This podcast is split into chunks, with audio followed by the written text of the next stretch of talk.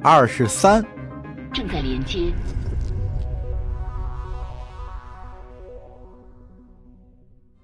奥特罗已经想不出其他方法来阻止公民暴乱了。自从几天前提波斯·赫特的名字变得家喻户晓以来，一株湖集团的财产一直安然无恙。一株湖安保部队报告称，犯罪和事故发生率并没有因为装甲铸造厂事件而增长。这一切都是拜奥特罗·贾瑞西本人所赐。他的传奇闻名遐迩。长年以来，其领导地位牢不可破，旗下员工的待遇也比其他集团要优渥得多。但他首先必须充分了解提波斯·赫特，然后才能替那些受异诸湖庇护的公民出头。早在翻阅了那些草草准备的文档之后，他就已经先入为主，把提波斯当成对手了。而文档摘要也证实了他早先的猜想。提波斯·赫特，蒂泰斯血统，生于公元两万三千二百九十二年，新纪元五十三年，出生地为泛光之源星域加达里首星阿克瑞尔城。依照当地的移民管理条例，他的国籍属于加达里，但只能为盖伦特联邦务工。赫特出生时，阿克瑞尔城为两族混居，其中加达里人口占据六成，盖伦特人口占据四成。当地的教育体系十分完备，但法律规定竞争力强的小学只限招收盖伦特人。提波斯的父母是受雇于阿克瑞尔公共交通系统的加达里移民，归联邦公共服务部管辖，目前均已亡故。他也没有任何兄弟姐妹。五岁到十四岁期间，提波斯就读于公共学校。他的大学入学笔试成绩低于平均分，体能评估结果则十分出色。测试结果显示，他的优势半球是左脑。其人冒险欲望和抗压能力极强，曾多次因为与其他同学打架、违反校规而受到责罚。因为学校给予了纪律性和认知能力欠佳的评语，他始终无法取得克隆飞行员的认证资格。于是，十五岁那年，提波斯就退学了。他没有继续接受基础教育，不久后开始了航母生活。他申请加入加达利海军陆战队远征军，但因为出生在合众国境外而未能获准。随后，他被家庭保安公司陆军部招至麾下。这也是其职业军旅生涯的起点。作为一名家庭保安士兵，齐波斯总是主动执行最危险的任务，并且渴望前往冲突最激烈的地带，借此展示自我。在名为“战场认知力”的战斗压力测试当中，他取得了令人惊羡的高分。他也对军事十分着迷，堪称是天生的战略家。没过多久就被提拔成为中士。然而，精神评估结果显示，他的自我表现愈源于急性自卑情节。提波斯的升迁因而再度受阻。CANM 理事会的测评报告概括了心理障碍与上述行为的关联性。这种倾向不利于集体行动。由于热衷冒险，他的指挥会给士兵带来不必要的风险。在报告发出后不久，家庭保安公司就以军费削减为由勒令他退伍。基于他的好斗嫌疑，此后提波斯申请的军事团体都无一例外的拒绝了他。接下来，我们的调查结果当中出现了长达六年的空白。在他抵达特恩厄恩星系的三岛集团矿物储备空间站之后，记录就中断了。时隔六年，他应聘成为加达里建筑集团的装配线机甲操作员，在该岗位上一直工作到现在。六年，奥特罗心想，消失的真够久的呀。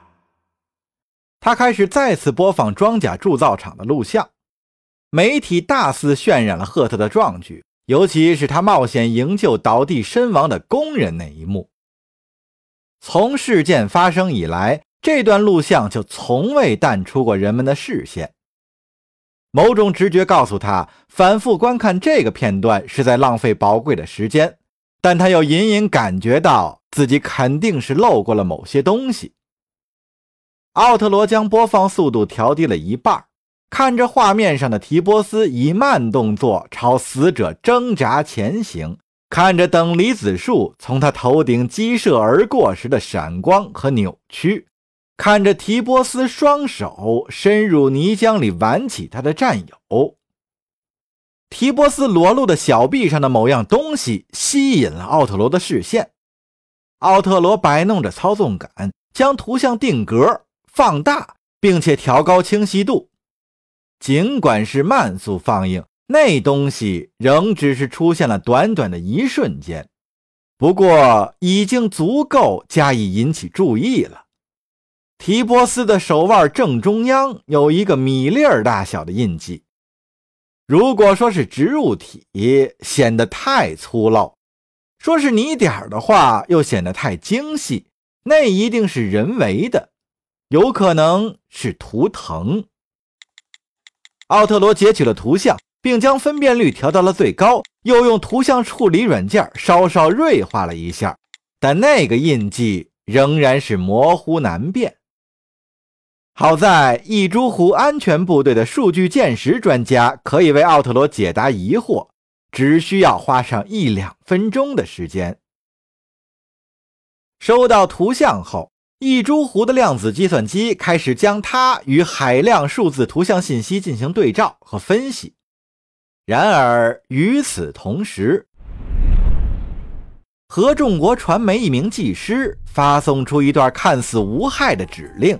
唤醒了某个蛰伏多年的电脑病毒。加达里合众国所有集团传送的新闻都会在合众国传媒这个机构进行汇总，随后由播报员从中挑选出最具影响力的部分进行播送。读者可以自由浏览每一则新闻。然而，合众国传媒却是整个加达里唯一兼具国内和国际影响力的新闻平台。病毒篡改了数据流的子空间传输路径，这就意味着另一个信息源取代了合众国传媒新闻中心，开始向整个新一店发送数据，而始作俑者仍是那个唤醒病毒的技师。这名技师看上去与奥特罗印象中的经纪人毫无相同之处，不过从其所作所为来看，他的的确确就是经纪人的另一个分身。哦，不！奥特罗浏览着数据鉴定报告，情不自禁地叫出声来。生成报告比往常多耗费了几秒钟的时间。以量子计算机的标准来说，是相当漫长的。不过，对照结果总算是摆在了面前。提波斯·赫特的纹身是圣殿之龙的标志。换句话说，在统合部，包括加达里在内的其他新一点国家看来，他是一个国际恐怖分子。对于加达里首星沦落敌手这件事儿。没有哪个团体比圣殿之龙更引以为耻了。早在加达里人被赶出家园之前，他们对盖伦特人的仇恨就已经根深蒂固，而盖伦特联邦对待这个组织也是不斩草除根，绝不罢休。情报机构将圣殿之龙定义为极端民族主义恐怖组织。其起源可以追溯到加达里合众国的前身提基纳合众国。从八百年前加达里与盖伦特首次接触时开始，圣殿之龙就一直致力于抵制盖伦特人的影响。惨无人道的碧海明珠事件也是出自这伙人的手笔。盖伦特侵占了加达里首星之后。他们转而策划出一系列残忍的地下抵抗运动。总有人把藏身于黑暗的恐怖组织当成光明，在穷途末路的人眼中，妖魔也可以被奉为英雄。奥特罗摇了摇头，咒骂自己未能早些发现这件事儿。在追捕和起诉圣殿之龙的问题上，加达里与盖伦特达成了基本共识。而这也是维系两国和平的纽带。为了寻觅他们的踪迹，两国经常交换情报。如果有确凿的证据表明圣殿之龙正在策划暗杀加达里的和平主义者，或者袭击边境地带的储藏库，这种合作就会更为密切。圣殿之龙引燃的战火多次造成双方两败俱伤。奥特罗深信。提波斯曾不止一次与这伙人并肩战斗。总而言之，控制了加达里建筑集团，并使自己成为全国焦点的提波斯，竟然是个恐怖分子。奥特罗并不喜欢盖伦特人，对他们的残酷扩张史也早已耳熟能详。但他更不能容忍的是，提波斯用刚掌握的权力去实施极端主义思想。事情不容乐观，眼下还无法确证提波斯是圣殿之龙的成员。除了他腕部的标记，其他证据都对他有利。然而，若是任由其发展下去，其中的风险实在太高了，容不得奥特罗袖手旁观，必须立刻阻止提波斯赫特。奥特罗再次致电了他的姐姐，极力克制着，避免吓坏对方，同时又要尽可能的把事情说得很紧急。戴米拉进了办公室。从他满面的忧色就能看出，他有多了解自己这个弟弟。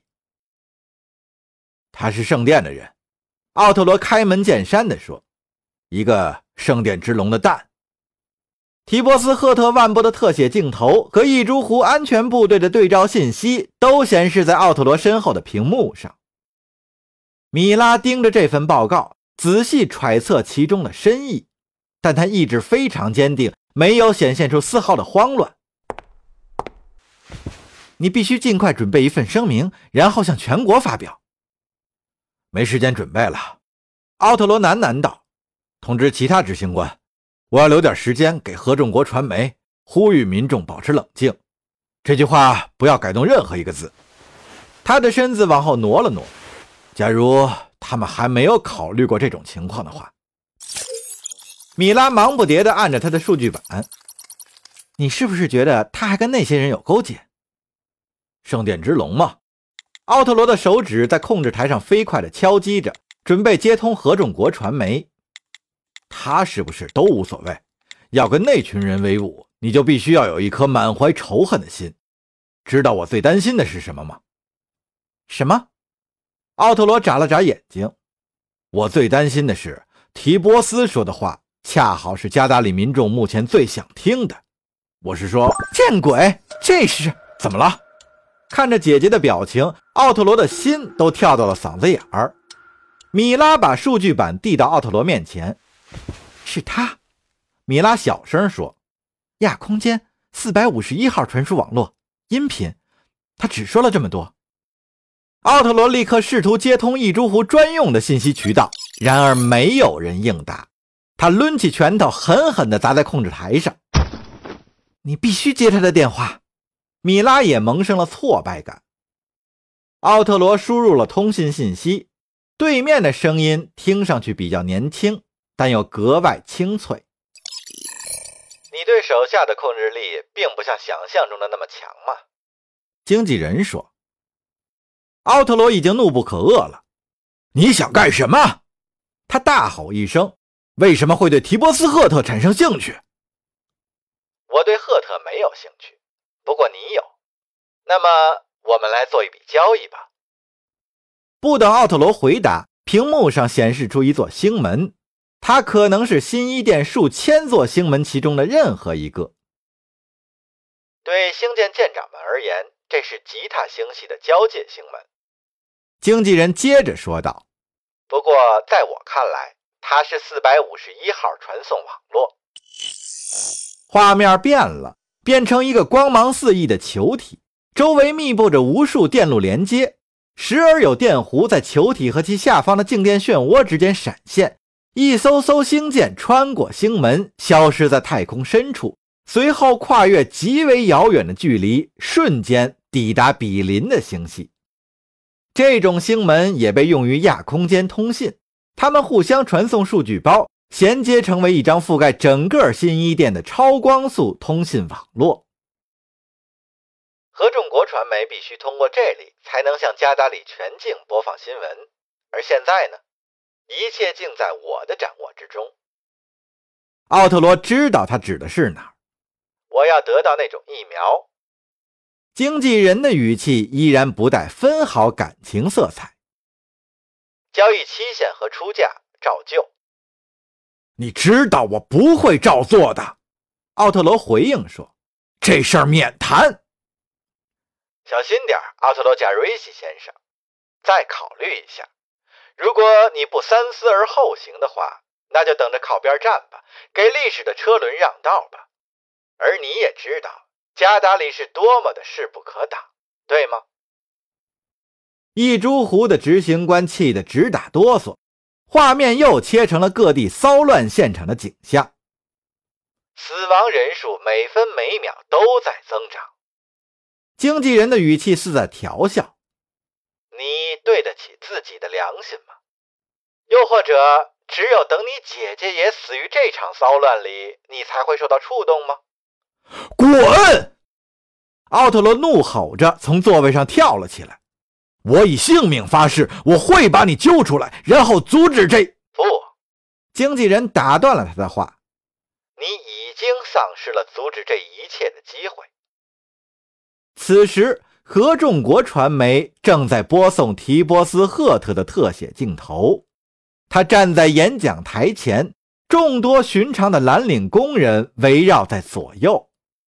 提波斯面带愁容，深吸了一口气。准备发言。在失去一切之前，你还剩下一次机会。经纪人警告说：“只有